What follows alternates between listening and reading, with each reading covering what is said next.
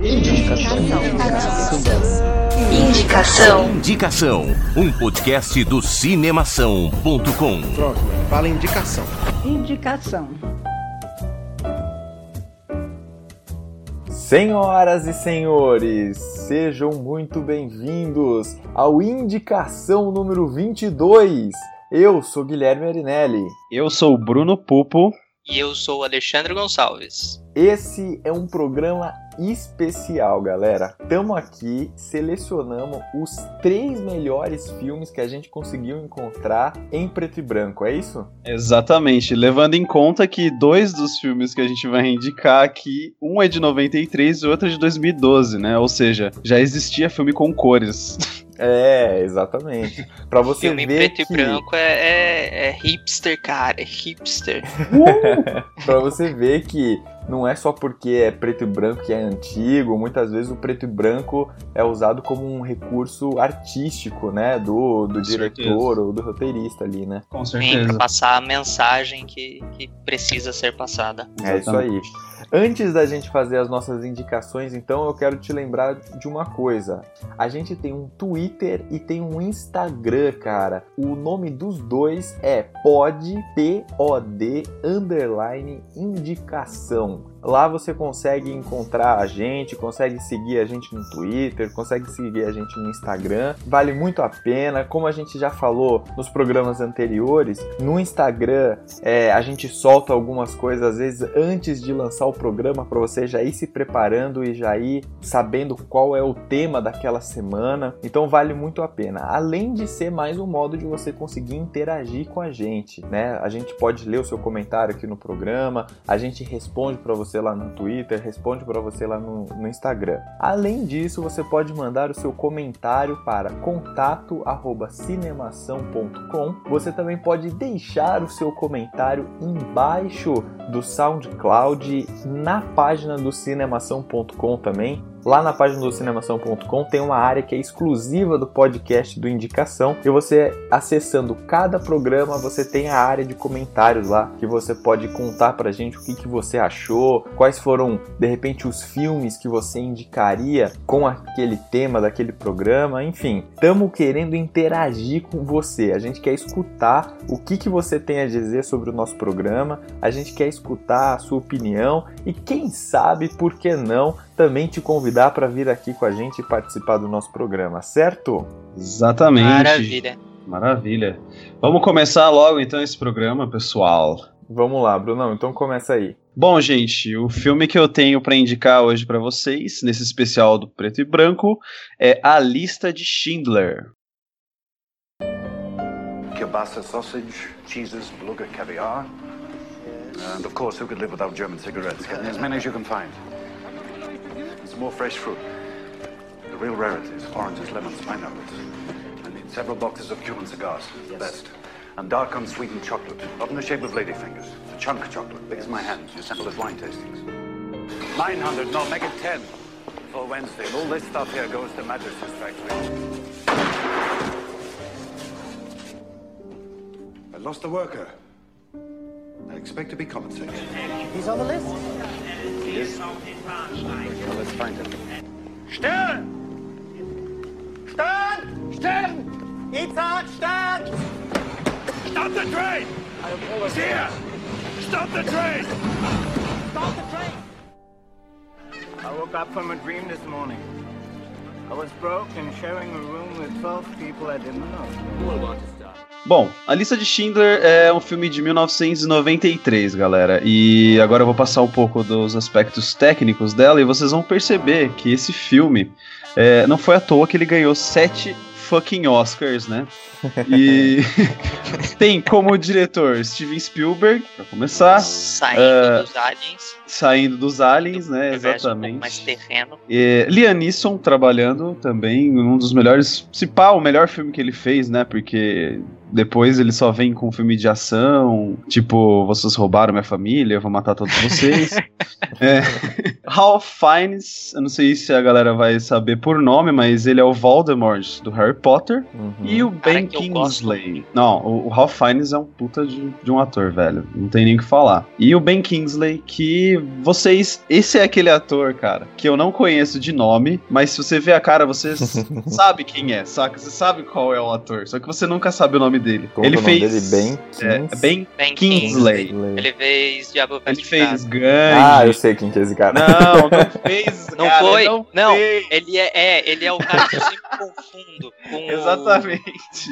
É o cara Ai. que. Os dois são carecas, vai. Só que o Ben Uhum. Kingsley. É, vai, um filme recente que ele fez foi Os Vingadores. Foi Os Vingadores, não, desculpa. Foi Homem de Ferro 3. Que ele era Ah, o vilão lá, cara. Que, que Uhum. na- no filme ele tava com o cabelo, né? Implante de cabelo, pá. Não, ele fez a Ilha do Medo. Fez, Ilha do. Medo, exatamente. Fez Gandhi no, É. em 82. É um puta ator também, Uhum. cara. Cê, cê- é Cara. difícil você achar um filme ruim dele. Sabe quem que eu confundo muito com ele? Quem? Ele, o Mark Strong e o cara do Diabo Veste Prada. Sim, sim, eles são Os muito caras, parecidos, eles são, eles são absolutamente a mesma pessoa pra mim. Você cara. não, é, você não é a primeira pessoa que eu escuto que confundiu ele com o cara dos Diabo Veste Prada. É ele, o Stanley Ah. Tucci e o Mark Strong, cara. Eu- É, então. É, é muito fácil de confundir, mas vamos lá, seguindo. Como eu falei pra vocês, pessoal, o filme ganhou Eu sete. tava vendo os três aqui no Google. tipo, só porque os três são carecas. né, É, velho? exatamente. Só que, tipo. eu acho Eles têm a mesma deles- cara, é, velho. Os três são fato deles- narigudos, os três, tipo, são careca com barba. É, então. O fato deles serem carecas é, tipo, muito, muito superior a, a qualquer outra fisionomia, assim, entendeu? Mas, Não, o, o Stanley Tucci e o Mark Strong até se parecem mesmo, mas, mas o Ben Kingsley não tem muito a ver, não. É, ah, foda-se, gente. Enfim, Tá, é o vai, continuar, vai. É o seguinte, é o Ben Kingsley que faz esse filme, hein? É o Ben Kingsley, pessoal. O filme ganhou sete Oscars, como eu falei no início. Foi Oscar de melhor filme, melhor diretor, melhor roteiro adaptado, melhor fotografia, melhor trilha sonora, melhor direção de arte, melhor edição. E ainda foi indicado ao de melhor ator com Liam Neeson, melhor ator coadjuvante com Ralph Fiennes, figurino, maquiagem e edição de som. Não ganharam esses últimos prêmios que eu falei pra você. Mas, cara, sete Oscars por um filme sozinho, assim, sem trilogia nem nada, é um puta de um ganho, né? É, é- é Exato. quase cara. Quase um. Titanic, assim, né, mano? Bom, vamos falar um pouco da história do filme. É, ele vai contar a história de Oscar Schindler, que é atuado pelo Liam Neeson, que, aliás, é, uma- é a melhor atuação dele. É, ele é tipo um, um cara rico, fanfarrãozão, simpatizante do nazismo, que acaba se transformando ao longo do filme. E essa transformação, ela é, é- ela é iniciada graças à sua ganância, porque afinal de contas o cara era simpatizante do nazismo e no fim das contas ele acaba ajudando judeu, entendeu? A questão é que o Schindler, ele, ele comprava tudo com a grana dele, comprava mulher, bebida, bens, produtos é, de mercado negro, comprava até alguns é, oficiais da Gestapo, entre eles um cara que era quase que um amigo dele, que é representado pelo Ralph Fiennes, que é o Amon G. Eu não sei como é que fala esse nome em alemão. Era um cara do alto escalão da, da SS, da Gestapo. Tendo esse contato, um dia, Schindler acaba encontrando com o cara que é interpretado pelo Ben Kingsley, que é o Itzhak Stern. Esse é o nome do personagem dele. É um contador judeu que acaba convencendo o Schindler de que a mão de obra judia é muito melhor que as outras, porque ela é barata e especializada, entre aspas, né? Porque na época os judeus eram ricos e não costumavam trabalhar muito é, com as próprias mãos, né? E o Schindler acaba aceitando isso e, e começa a contratar todos os, os judeus para trabalhar com ele. Quando a guerra vai apertando e o Hitler começa a pegar realmente todos os judeus que ele expulsou para os guetos, né, que eles chamavam, e começa a pegar esses judeus e jogar para campos de concentração, principalmente Auschwitz, o Schindler acaba ficando meio tipo, porra, eu não quero perder minha mão de obra, né? Como que eu vou fazer isso então? Aí ele vai lá, conversa com amigo o outro dele e pede pro cara dar um jeito de dos trabalhadores ficarem num lugar mais seguro, digamos assim. Enfim, eu não quero dar spoiler do filme, mas como é uma história real, a galera eu acho que já sabe mais ou menos o que pode acontecer, o que, o que é essa lista. No fim das contas, o impacto dessa guerra sobre o Schindler acaba fazendo com que ele tenha uma outra visão e acaba acabe sendo humanizado. E assiste o filme pra entender o que é essa porra dessa lista. Então, é, é, parar aí com a história. Mano, É assim, era uma coisa que eu tava falando pro Gui antes de a gente começar a gravar. Cara, esse filme, ele é em preto e branco. Eu não gosto de filmes em preto e branco, porque, sei lá, eu, eu, eu gosto de cor, eu gosto da poluição visual que as cores dão no filme. E eu falei, ah, vamos ver. Meu pai sempre falou muito bem do filme, muita gente fala muito bem. Eu falei, ah, vamos assistir essa porra, né? São sete Oscars e é considerado o oitavo melhor filme do mundo. Então vamos ver essa merda. Assisti, cara, e o fato dele ser preto e branco não mudou absolutamente nada, velho, na minha concepção do filme. O filme é perfeito, sendo preto e branco ou não. Inclusive, o próprio diretor, né, o Steven Spielberg, disse que ele é usado em preto e branco porque se eles usassem as cores, o filme ia ser insuportável de assistir, porque é uma história tão violenta que ia ter tanto sangue que as pessoas não iam conseguir ver. Então, essa é uma da, das desculpas que eles usam para não ter usado cores no filme. Para falar que eles não usam cores, existe uma cena, apenas uma cena, que é uma, uma cena em que os nazis estão atacando um gueto cheio de judeus e o Schindler tá observando, né, de longe. Durante esse ataque, uma garotinha sai de um prédio e ela tá vestindo um, um sobretudo vermelho. E é a única cor que aparece durante o filme inteiro, cara. É o vermelho. E esse vermelho seria, tipo, o símbolo do derramamento de sangue que teve aquele dia, entendeu? É, eu acho muito bom, cara, porque, nossa, essa cena é muito, muito tensa, velho. Você vê toda a violência acontecendo, aí mistura junto com a música e a imagem e fica perfeito. É uma das, uma das minhas cenas preferidas do cinema, cara. Eu não sei se vocês já assistiram o filme ou não. Não, eu ainda não Eu vi. já, já assisti, cara. Cara, olha outra curiosidade. Nos anos 80, é, eles ofereceram a direção do longa pro Martin Scorsese. E ele recusou o bagulho, falando que achava melhor que fosse dirigido por um, por um judeu. O Steven Spielberg ajudou? Essa é uma boa pergunta, meu amigo.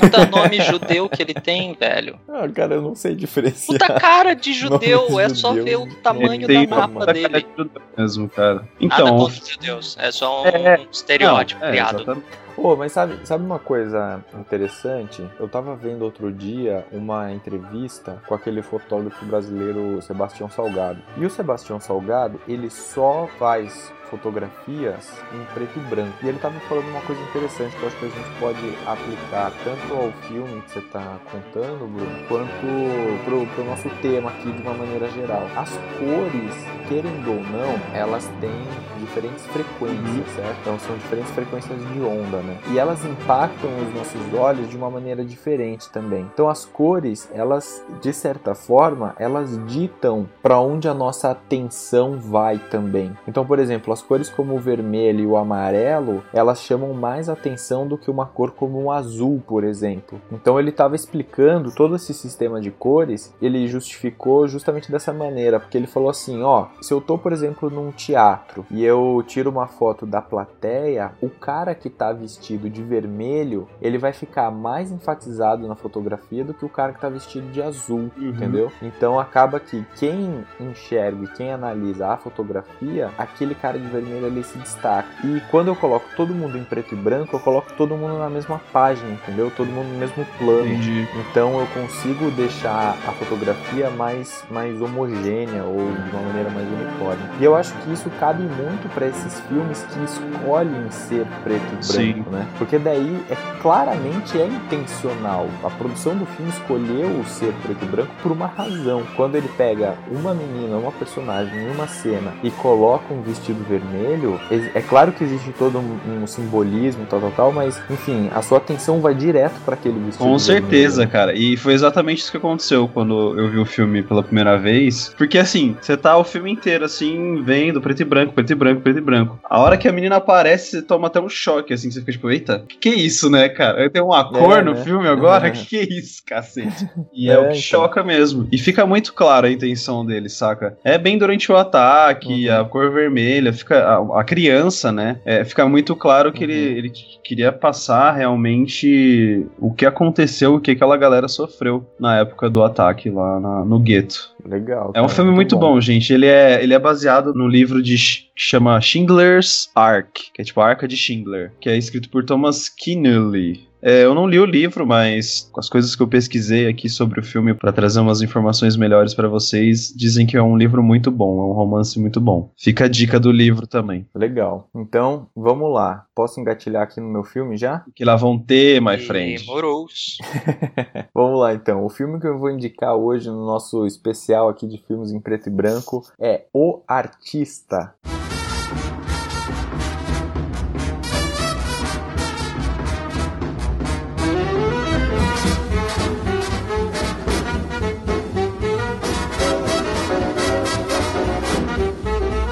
We'll be right back.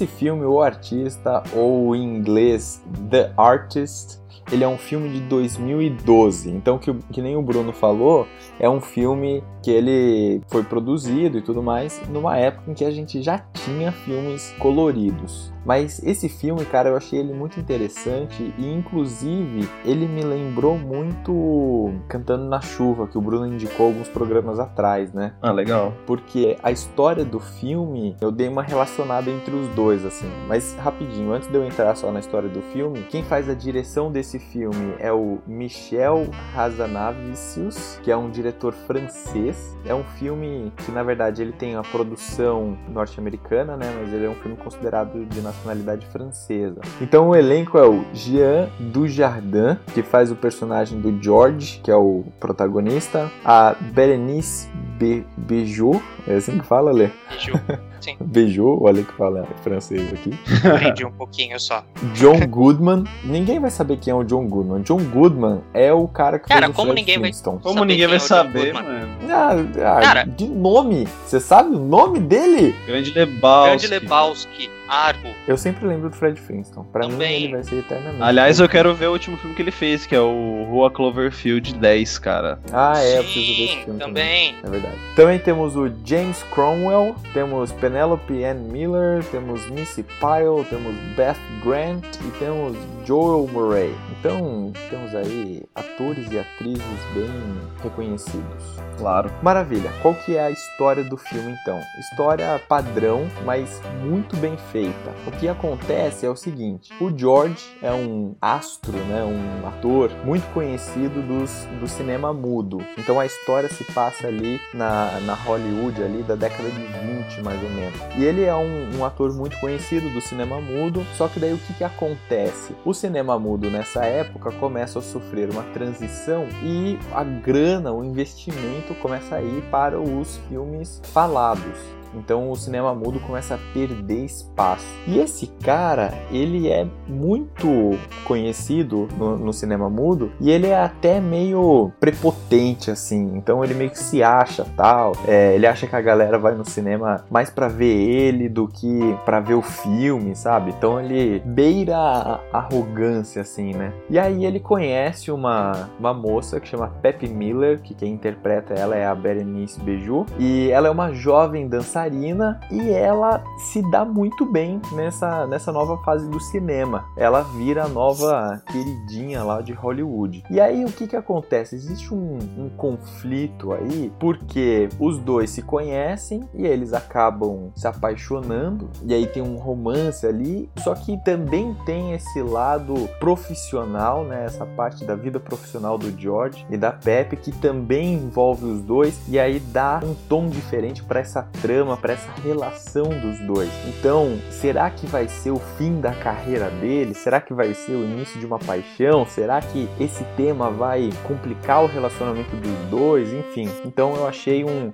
filme que ele tem um, uma construção de roteiro interessante, porque é um, uma história que acaba te prendendo, porque você quer saber o que, que vai acontecer no final, tal, enfim, como é que tudo isso vai se desenrolar. Ao mesmo tempo, eu também achei interessante porque ele pega bem essa época de transição do cinema. E a gente sabe que aconteceu isso realmente com muitos atores, né? Atores que eram muito bons no cinema mudo e que acabaram sendo esquecidos depois quando houve essa transição e o cinema começou a, a preferir os filmes falados e tudo mais. Então, o filme é bacana por isso. Alguns destaques que eu quero dar também para o filme que eu achei bem interessante. O primeiro destaque é o seguinte: fique atento para quando você estiver assistindo esse filme, que inclusive ele foi nomeado a 10 Oscars e ganhou 5 deles, além de 3 Globos de Ouro, só abrindo um parênteses aqui. Mas fique atento porque toda vez que o George e a Pepe se encontram e eles se encontram numa escada, o George está sempre descendo a escada e a Pepe está sempre subindo a escada.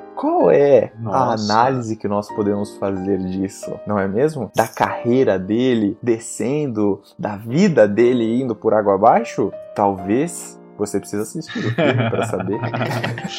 Assista no próximo episódio.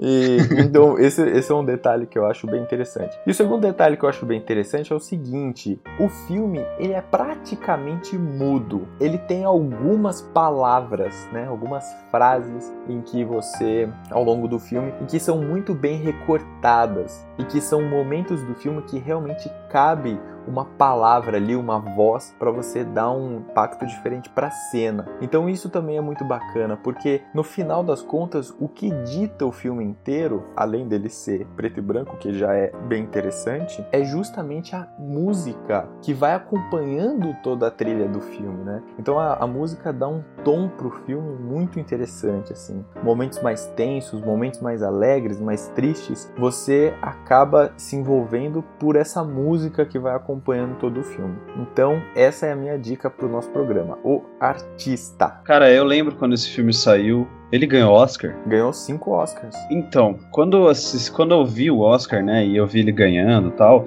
eu não tinha assistido a lista de Schindler ainda. E eu já falei, nossa, que bosta, olha esse Oscar aí. Eu falei exatamente o que você disse, Ale. Ah, é, os caras são tudo hipster, querem sair fora da, do normal, não sei o que. Eu xinguei muito esse filme, velho. Mas depois eu escutei falar algumas coisas e acabei esquecendo de assistir ele, na verdade. Mas agora eu vou assistir. Eu vou assistir. Eu vou Cara, assistir. ele é muito bom. E ó, um detalhe, ele tem inteiro no YouTube. inteiro no YouTube. Tem inteiro.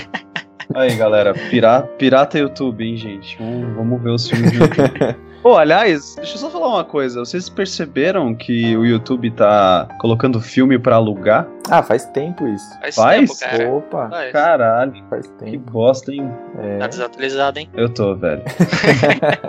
Eu mal ligo meu computador, Acontece. velho. Coitado Sabe por que você tá desatualizado? Tá tudo bem, cara. É porque o Netflix é muito mais bacana, não é?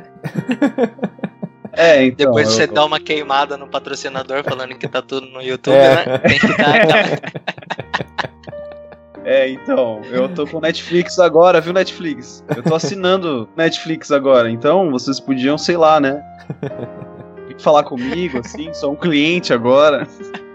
Ale, manda bala, cara. Cara, só fazer um comentáriozinho do, do artista. Hum, Realmente, ele tem muito do Cantando na Chuva. Eu, eu lembro quando lançou, eu vi em algum lugar, eu não vou lembrar aonde que eu vi. Foi em algum lugar da internet, um review, uma crítica, falando que identificou realmente em vários momentos do filme muitos aspectos parecidos com o Cantando na Chuva. E depois eu vi uma, uma reportagem, alguma coisa assim, uma entrevista, que são intencionais, é uma, é uma alegoria Uhum. Aos filmes antigos, a todos os filmes antigos, em preto e branco, mudos ou musicais. uhum. E outra coisa Eu tava tentando lembrar aqui enquanto você tava falando, mas eu não consegui lembrar. Pessoal que tá ouvindo, vocês me perdoem. Mas tem um outro filme que é mais antigo também, que trata de algo nesse sentido também, da entrada dos filmes com áudio, que eles chamam de talkies, Uhum. e uma personagem que era uma atriz super famosa dos filmes mudos, ela tem que fazer uma cena em que ela canta e a voz Uhum. dela é super desafinada, é super ruim, é horrível. E daí eles tentam dar um monte de jeito de manter a aparência dela, mas ter outra pessoa cantando e, e- mas eu não sei se eu vou conseguir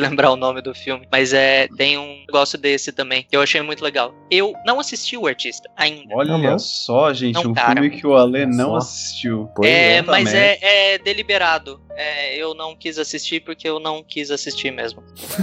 E Não- depois não por- indicação do É, Gui, você tudo bem. vai querer assistir? Ah, não sei, cara, talvez, não sei. Se tiver passando na TV, eu vou assistir. ok. É, então. Beleza. Legal, né, Guilherme? Vai, cara, vamos. O tempo tá acabando do programa. Mas beleza. O filme que eu vou indicar é um filme que eu já comentei antes e que eu não resisti. Eu preciso indicar esse filme, eu preciso falar dele. O filme é Os Sete Samurais.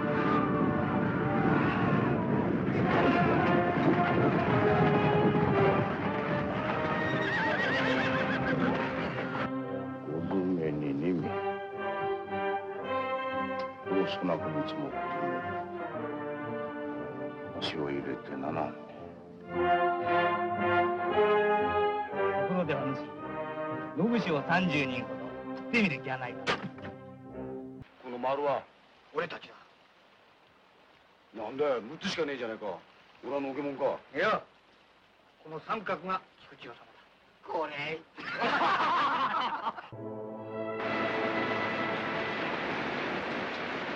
como Lucinda Trump.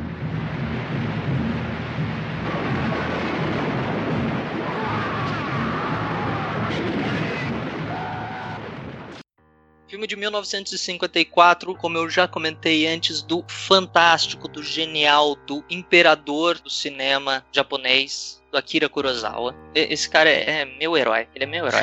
Você realmente gosta dele? Eu gosto, eu gosto muito dele. dele, cara. Eu gosto muito dele. Mas então, o filme, ele tá cotado entre os 19 melhores do mundo. E, meu, o filme é tão bom, ele inspirou toda uma linha, um tipo, uma categoria de cinema que se encaixou muito bem no western americano, que é aquela coisa de um cara que ele é super fantasticamente bom e daí ele precisa ir numa missão e ele vai em busca de pessoas também que ele julgue fantasticamente boas para ajudar ele nessa missão e aquela reunião tipo Avengers se reúne todo mundo, eles vão fazem a missão e daí acaba, vai cada um pro seu canto. É, é, esse filme ele deu toda uma inspiração a mais pros diretores e atores de ação para fazerem esse tipo de filme. Esse filme também inspirou nos Estados Unidos um filme que é chamado de Sete Homens e um Destino, que é absolutamente a mesma coisa da história desse filme, só que em western,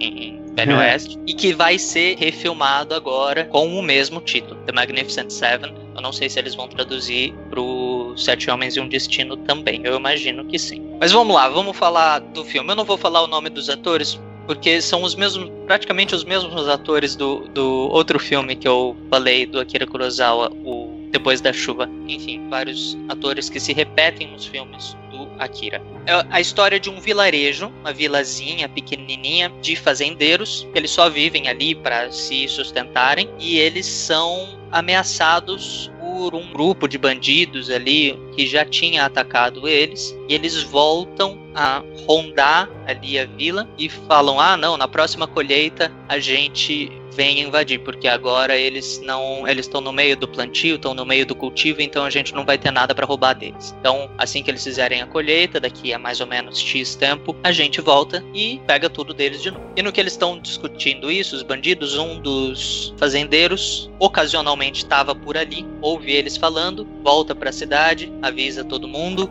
eles entram em desespero e não, a gente precisa se defender, a gente precisa se defender, a gente precisa se defender. Vamos contratar um samurai. Vamos contratar um Ronin, vamos contratar alguém que, que consiga nos proteger. E daí eles vão para a cidade mais próxima em busca de samurais que estejam dispostos a trabalhar por comida. Eles não têm dinheiro. Eles acabaram de ser assaltados. Eles só têm, tipo, um pouco de comida que eles podem compartilhar. E daí eles conhecem, eles vão, tentam com alguns samurais, todos eles samurais como são super arrogantes, super uma classe superior entre aspas, é, se negam, acham que aquilo é uma ofensa, acham aquilo uma piada e tudo mais, e aí eles encontram o Kanbei Shimada sob circunstâncias absolutamente inusitadas. Ele foi ajudar uma família que tinha um cara dentro do seu celeiro que tinha sequestrado o filho da, dessa família e que estava ameaçando a, a, criança de morte. Eles queria dinheiro, alguma coisa assim, e ele vai ao resgate se fingindo de monge, sem arma, sem nada, só com dois bolinhos de arroz. Ele vai, oferece, dá uma conversada, ganha um pouquinho da confiança ele some, de repente aparece o bandido sangrando e morto já praticamente, saindo de dentro do celeiro. Daí eles ficam, uau, esse cara aqui vai ser o nosso salvador. Eles vão atrás dele, conseguem, convencem ele e daí a partir disso a história se desenrola. Cara, esse filme é absolutamente fantástico. O roteiro dele é perfeito, na minha opinião, de leigo, de não crítico de cinema.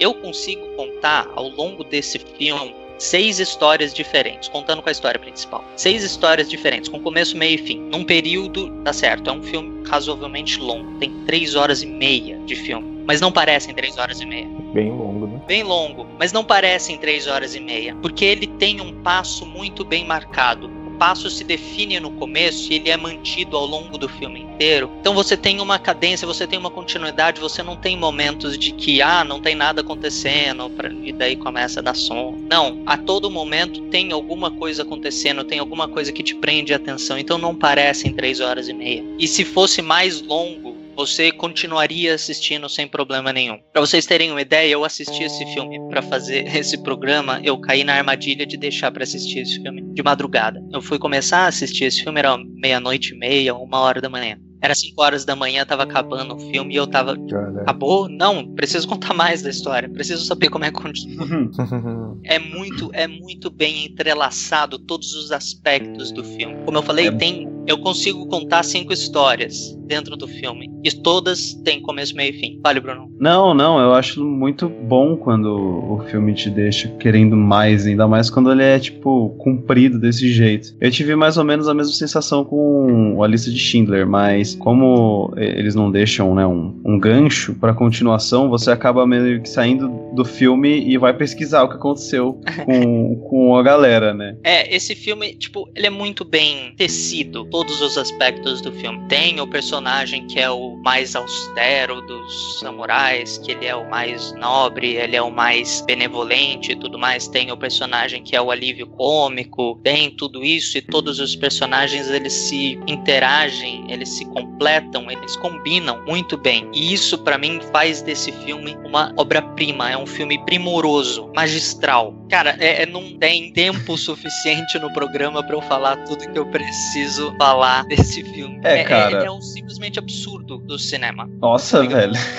Ai, caralho. Nossa, eu vou assistir então. Caralho, Assista, o jeito que você tá falando o bagulho. Assista. É, é, ele é dos meus filmes favoritos da história do cinema. Caramba. De todos os filmes que eu já assisti, não foram poucos. É, eu tô ligado. Legal, mano. Eu com certeza vou ver, mano.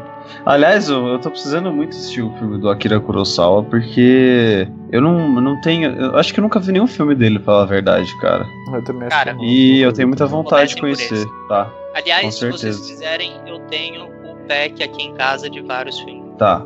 Tenho Sete Samurais. Legal. Com certeza, Lê. Ele é um cara que eu tô, tô afim de conhecer mesmo o trabalho dele. Bom, eu acho que é isso, né, galera? Chegando ao fim de mais um programa do cinema do Cinemação, olha.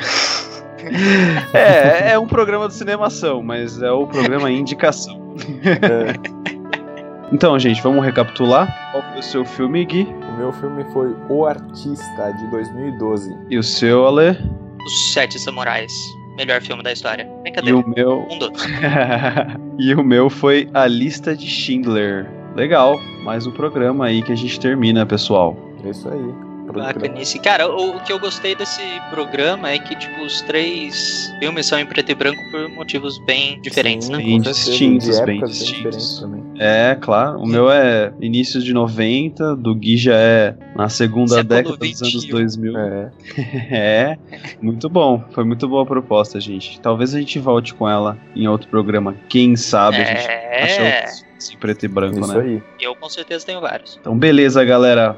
Valeu aí. Até semana que vem. Valeu, até mais. Falou, moçada, até mais.